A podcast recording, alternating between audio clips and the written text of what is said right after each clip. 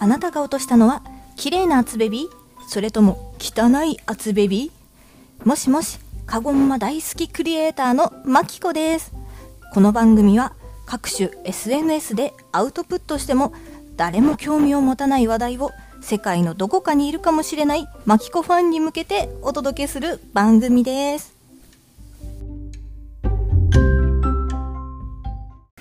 今回はスマホの通信速度が低下して得たことについてお話ししたいと思います。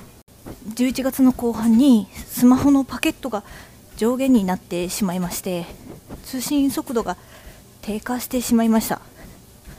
初めてもう初めて久しぶりの経験だったんですけどもう本当にびっくりするほど遅いんですね。私平日の朝7時55分からスタンド FM で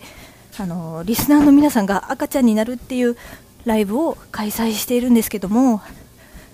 もう皆さんのねあアイコンが真っ白のまま開催してましたね。もう背景も全然表示されなかったです。なんかなんとか声は届いてたみたいなんですけどこう立ち上げてから2分ぐらいね繋がらないっていうのを毎朝繰り返してたので申し訳なかったなって思います。あとググりたくてもググれない。インスタもツイッターもできないってそんな日中を過ごしてました。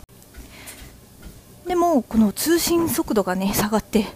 良かったことが2つあります。それは1つ目 Kindle 本を読むようになった。2つ目文章を書くようになった。もうね本当に何も開けないので基本的にダウンロードした情報をインプットするようになりました。でねこう恐ろしいことに人間人間私だけなのかな？こうスマホが使えなくてもスマホ自体をこう触りたくなるんですよね。スワイプしちゃしたくなっちゃう？こう指を動かしたくなっちゃう？恐ろしいですよね。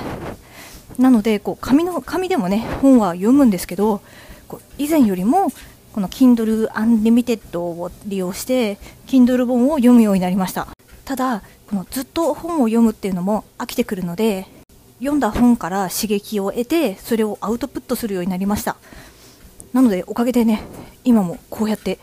汚い厚べびの台本が書けているということですね。そしてあの私はあまりこの全体的にはトータルで見たらスマホの通信速度が遅くなってもあんまり困りませんでした。あの困ったのは、まあ、調べたい時にググれないっていうのとあと LINE 通話がつながらないっていうことぐらいですかね。この普段からもね私はデジタルデトックスって言ってこうスマホと距離を置いてるのでこの SNS とかもねあんまりそんなに頻繁に更新したりとかチェックしたりしてないのであんまり困りませんでした。本当はねこのままなんとかスマホをいじる習慣をなくせたらいいんだけどなーって思うんですけど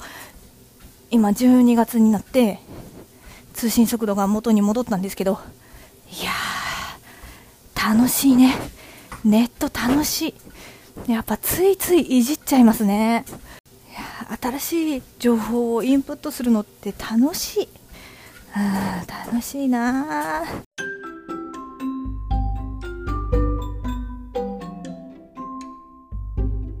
いというわけで今回は私のスマホの通信速度が遅くなって